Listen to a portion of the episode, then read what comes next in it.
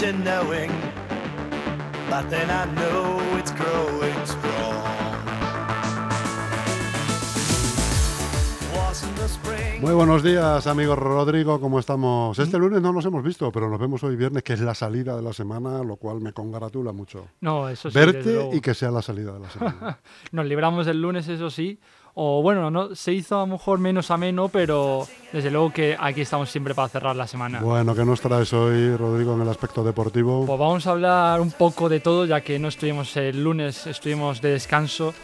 Eh, pero obviamente hay que hablar de la carrera del domingo pasado en Arabia, que no fue tan buena como la primera carrera, pero desde luego que nos dejó va- varias cosas.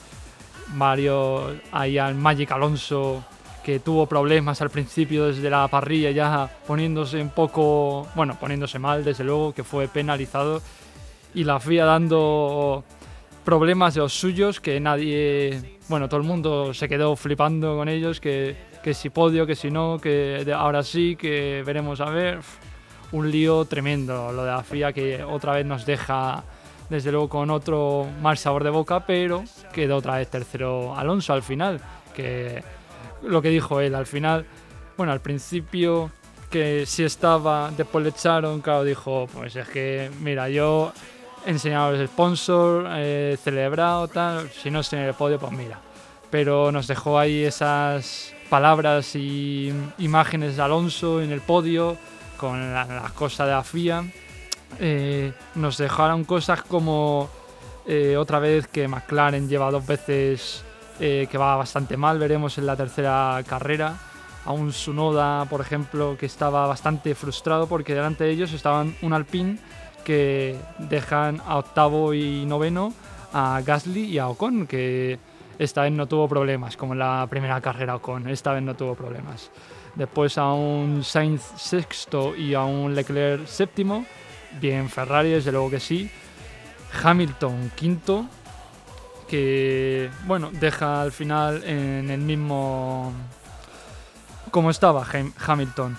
Y desde luego que nos deja a un Verstappen que es flipante, macho. Lo que hace eh, el neerlandés que eh, sale decimoquinto porque abandona a Q2 y nada, y se coloca segundo. Es que ya entra dentro normal Verstappen lo que nos deja y ganó Checo Pérez.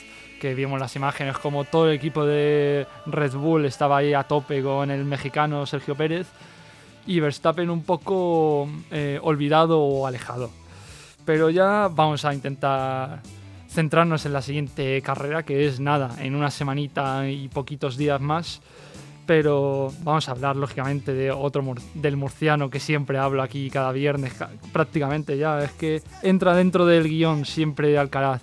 Y es que ganó, sí, ganó el, el Masters de 2000 ahí en la gira americana que bueno, nos deja otra vez el número one, el número uno del, número, del mundo, Carlitos Alcaraz, que ganó al ruso Med- Medvedev, que 6-3 y después 6-2 en su partido, que la verdad es que como siempre Carlitos Alcaraz es sensacional. Solo le dio 50 días de margen a, al- a Djokovic en el top 1, pero vuelve otra vez a dejarnos eh, a los españoles contentos con sus actuaciones, porque desde luego que desde que volvió de su lesión es sensacional, desde luego que sí. Y, y os voy a hablar ahora porque llegando aquí, preparándome el programa y tal, he visto que ahora hay eh, como eh, un concurso, bueno, un, un torneo de bicis en el cual está Luis Enrique, el ex, el ex seleccionador de la selección española. Y he visto que tiene un secreto el asturiano, ya que eh, su bici nada más cuesta 9.000 euros, algo que a mí me parece asombroso, desde luego que sí, porque 9.000 euros en una bici es muchísima pasta. Eh, y desde luego como se nota que el asturiano tiene mucha pasta de todos los equipos que ha entrenado, que ha jugado. Desde luego que eh, se lo puede permitir y no pasa nada. Es que además la peculiaridad del torneo este que está Luis Enrique, que es el Abs- APSA Cup eh, Epic, eh, también hay algunos o bueno, han concursado algunas estrellas como pueden ser uno que hemos mencionado nada hace dos minutos, Magic Alonso, Fernando Alonso, Carl- Carlos Sainz o Oscar Freire. La verdad es que es algo gracioso, por así decirlo. Nada más venir aquí que lo he visto y he dicho, anda, mira, lo tengo que decir, cómo no. Y ahora vamos a pasar al mundo del fútbol, porque lógicamente hay que hablar de todo el deporte y eso entra en el fútbol.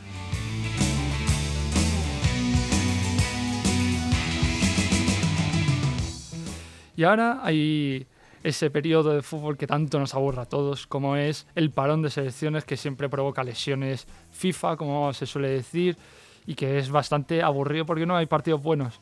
Excepto ayer, que hubo un eh, Italia-Inglaterra que nos dejó un 1-2 en el al mando Maradona, que no estuvo mal el partido, pero desde luego que os, os voy a traer hoy una anécdota, bueno, una anécdota no, una cosilla de David García, porque hace 13 años que no va un jugador de los Asuna a la selección. Y es que el último que fue fue uno muy conocido que todos conocemos de la liga, de todos los equipos prácticamente y de la selección, como es Nacho Monreal, que jugó en el 2010 un amistoso contra Argentina y que después más adelante fue llamado por Vicente del Bosque, pero esta vez en la Real Sociedad. Y así el jugador eh, rojillo, el central David García, un jugador que a mí me encanta, sinceramente, me encanta, eh, se convierte en noveno jugador en 103 años que ha sido, que le han llamado, esta vez eh, Luis de la Fuente, eh, la selección española para vestir los colores de un país que tanto, tanto queremos todo el mundo. Y no sé vosotros, pero a vosotros os deja ahí algo para algún rojillo que debería haber ido. Yo podría haber dicho Chimi Ávila, pero no creo que todavía no está a la altura. Pero hablando de las selecciones, eh, hay que hablar eh, de un dato curioso que he visto, ya que Mbappé tiene 24 años y se convierte en uno de los jugadores eh, más jóvenes en, en ser capitán de sus respectivas selecciones. Y hay otros datos como, bueno, en esta lista entra Mbappé con 24, Draxler, Julian Draxler, un desaparecido que ahora está en el Benfica, pero que fue capitán de la selección alemana con 20 añitos solamente, un conocido de aquí del Real Madrid actualmente militando en el Manchester United como es Rafa Varane, con 21 años ya fue capitán de la selección francesa y que ahora es eh, Mbappé, con un decepcionado Griezmann que con bueno, ya 32 años recién cumplidos, está bastante decepcionado y que piensa retirarse de la, de la selección, o eso es lo que dicen. Un Lionel Messi que a partir de los 24 años también fue capitán, que ya lo vimos, eh, en la selección argentina, que hasta ahora se ha convertido en leyenda, que ayer marcó su gol 800, que empató a Maradona con el 62 eh, goles de falta en la selección argentina, un dato bastante asombroso. Como otro dato asombroso es el de Cristiano Ronaldo, que también hizo leyenda ayer convirtiéndose en el jugador con más internacionalidades de la historia del fútbol, ya que superó a Badel Atmutawa con 196 partidos, un dato bastante excepcional, desde luego que sí. Que además Cristiano Ronaldo también con 22 añitos fue capitán de la selección portuguesa hasta ahora ya con 37 años. Y como Neymar, el cual no ha llegado a esta convocatoria con Brasil porque se pierde toda temporada y lo mismo con 22 años.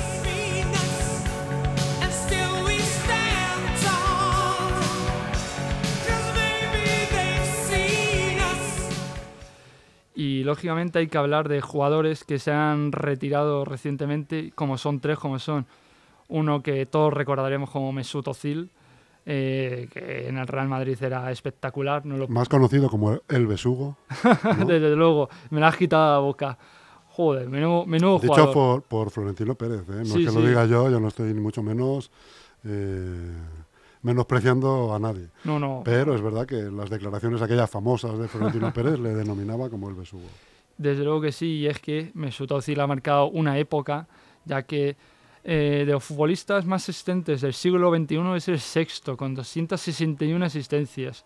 Es un dato eh, extraordinario, desde luego que sí, porque ha militado en Alemania, en los equipos, en los mejores equipos de Alemania, aquí en el Real Madrid, en el Arsenal, y ya en Turquía se ha ido a despedir, desde luego que sí, porque no ya no está jugando, se, ha retirado en Estambul Basaksehir, eh, que ha jugado solamente en dos años, un año y medio más bien, ocho partidos, que no ni gloria ni no deja gloria, desde luego que sí.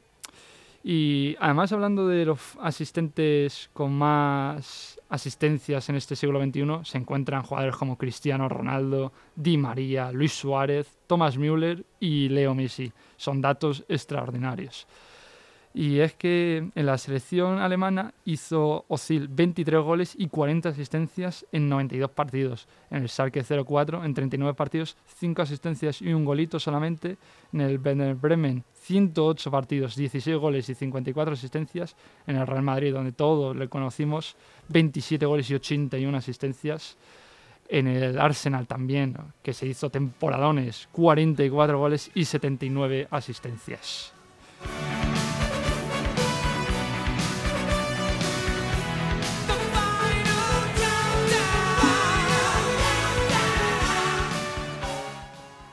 Y os quería preguntar una cosa a todos, también a ti, a Chus, amigo. eh, Cielos, cielos, a ver, espera. ¿Tú Si crees? no he levantado la mano, ¿por qué me preguntas?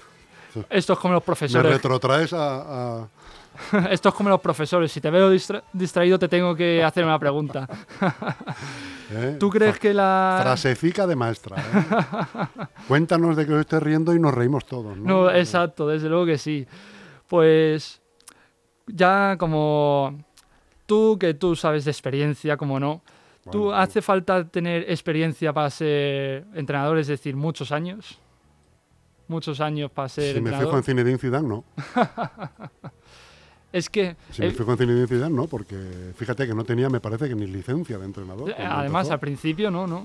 Y el tío se llevó, si no me equivoco, dos, no, tres eh, Champions, ¿no? Sí, sí, sí. Tres. Champions seguidas. Seguidas, ¿no? además. Bueno, que levante la mano, ¿no? El que lo pueda hacer, claro. No, no, casi- ninguno. Sin Actualmente ninguno. Que por cierto, igual se va al PSG, puede ser. Puede ser. Nu- nunca se sabe. Al En que su casa, ¿no? Vuelve uno a París. vuelve a casa, desde luego. París, Paui, ulala. La ciudad del amor. pues es que. eh, ha- Ahora no es la ciudad del amor, ¿eh? No, ahora no. Ahora es la ciudad de los incendios. Los incendios, más bien, sí.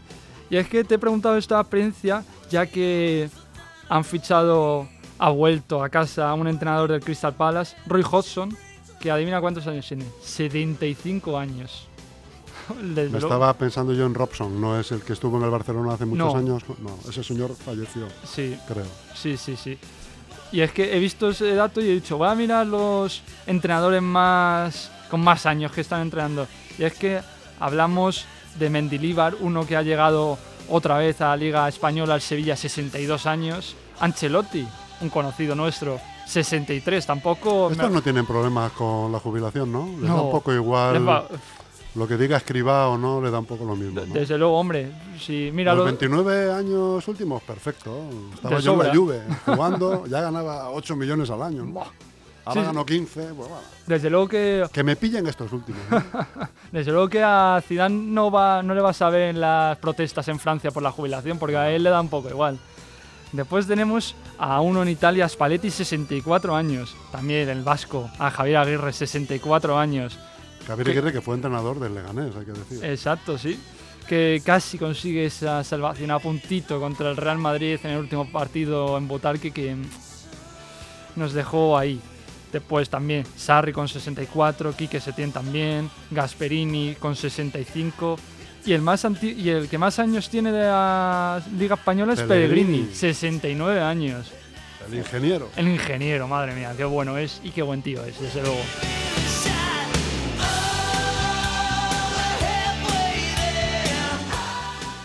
Y os voy a traer una anécdota graciosa que me ha parecido en estos días. Todos conocemos a Kim Kardashian, ¿no? pues es que De vista, ¿eh? de vista. Sí, no, de, de hablar con ella todavía no, todavía.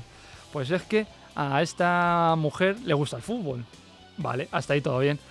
Y entonces pues le gusta ir a partidos, como a casi todo el mundo.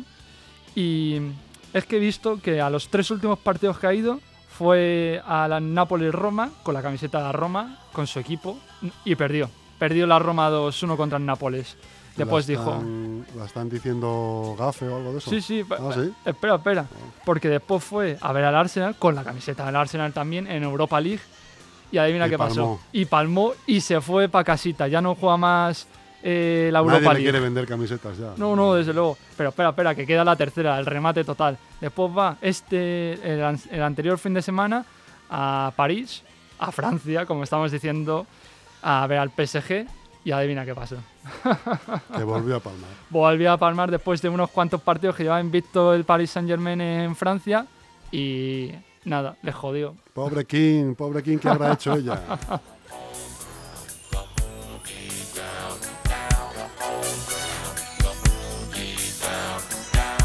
Querido amigo Rodrigo, te quedan, te voy a dar dos minutos, ¿eh? Buf. Dos minutos tienes de, ¿cómo se llama cuando el partido está acabando? De descuento. De descuento. Venga, Va, vamos va, allá. va, pues voy a darme prisa. Tienes- estás en el minuto 93 ya, como Sergio Ramos. En el 90 y Ramos. pues mira, te voy a traer los partidos de este fin de semana, aunque no son muy llamativos, pero como no, hay que decirlos. Y tenemos hoy a las 9 menos cuarto un Francia-París, eh, Países Bajos, que además deja a cinco que se han ido de holandeses que se han ido para casa porque han cogido un virus y no pueden jugar. Un Suecia-Bélgica también a las 9 menos cuarto en segunda división, un Cartagena-Lugo. Y después tenemos los cuartos de la Kings League, la famosa Kings League de Gerard Piqué como presidente, que juegan a las 5 Science contra Kunispor, a las 6 y media los troncos contra X Buller, porcinos aniquiladores a las 8 y a las 9 y media el favorito a ganar este torneo, Ultimate Móstoles contra el Barrio. Y la final, bueno, los- la Final Four será en el Camp Nou, que veremos a ver si llenan eh, el campo de Fútbol Club Barcelona enterito, que parece ser que sí. Y será el domingo. Ta- También tenemos el sábado que juega la selección española. Veremos eh, la primera prueba de Luis de la Fuente a las 9 menos 4 eh, contra Noruega, pero sin Haaland. Croacia jugará también a la misma hora contra Gales. Y el domingo tenemos también este clasificatorio de la Eurocopa. Tenemos a Inglaterra que jugará contra Ucrania a las 6 de la tarde. Un Malta contra Italia a las 9 menos cuarto. Y después el partido para rematar bonito, entre comillas. Un Luxemburgo-Portugal con ese cristiano que ya ha roto ese récord. Y un Leganés que jugará el lunes contra el Málaga a las 9 de la noche.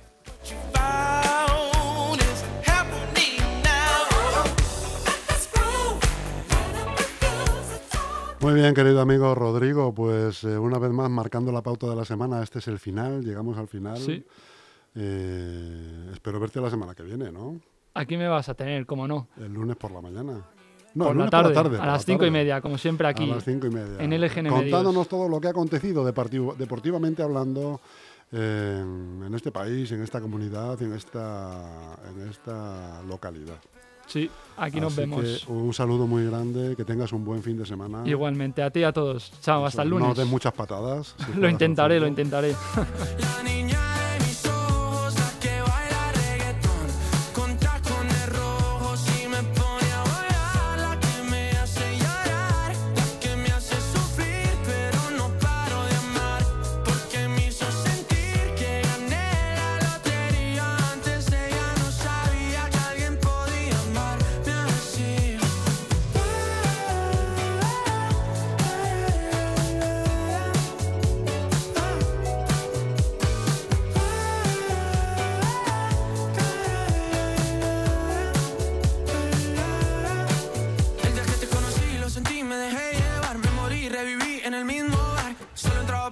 ey, no esperaba enamorarme